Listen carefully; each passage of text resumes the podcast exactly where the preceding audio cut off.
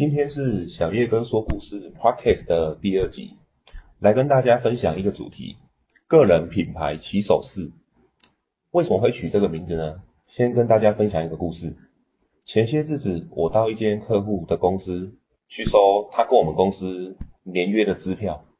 这间公司跟我们合作已经六年了，传统产业依旧不改，请供应商亲自到府收票的个性。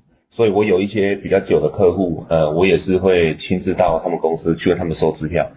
公司发展契机，那我当然是可以请他把支票寄来我公司的。但如果我偶尔有时间，哦，一样会去跟他们聊一聊。毕竟这些传统产业的老板，他们有许多街头智慧，不是你在书上或是任何课程可以学到得到的。在聊天的过程中，得知因为大环境的关系，网络发达，资讯更多元，选择更多。第二代开始接班，所以导致现在某些单子的利润很低，新的需求出来也很烂。他最近就问我，我们公司最近怎么样？我说一如既往稳定的成长。我们单子我们公司单子的金额并没有这么高，所以来说客人不会有太多的考虑。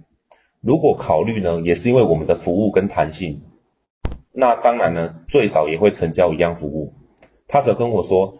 这些年，他要做的不应该是在投资设备，也不是设厂，应该是贸易的方式，买空卖空，或者是接单回来发给之前的师傅做就好，当一个中间者。毕竟现在的情况，如果以客户量固定，就应该是想办法维持利润而降低管销，并不产生负债。他忽然讲一句：“你可以去看看某某咸粥，它一直在涨价，就是台南某一间在卖咸粥的。”哦，大家都知道台南有很多好吃的名产跟跟小吃嘛，他就讲了一间，我说什么意思？他说这间咸粥这七年来已经从七十元涨到一碗一百三了，他很厉害啊，他的里面多一些东西而已，简单来说就是附加价值嘛。但是因为涨价客人减少，总体的营收没有降低啊，反而回归到单价上升，而且营业额更高，然后人事成本也降低了啊。这才是做生意的精髓嘛，就是把一个产品慢慢的卖贵，那在它中间注入价值。然后我跟他说，这间店离我住的地方太远，我没有去吃过，但是我可以想象得到这个部分的街头智慧。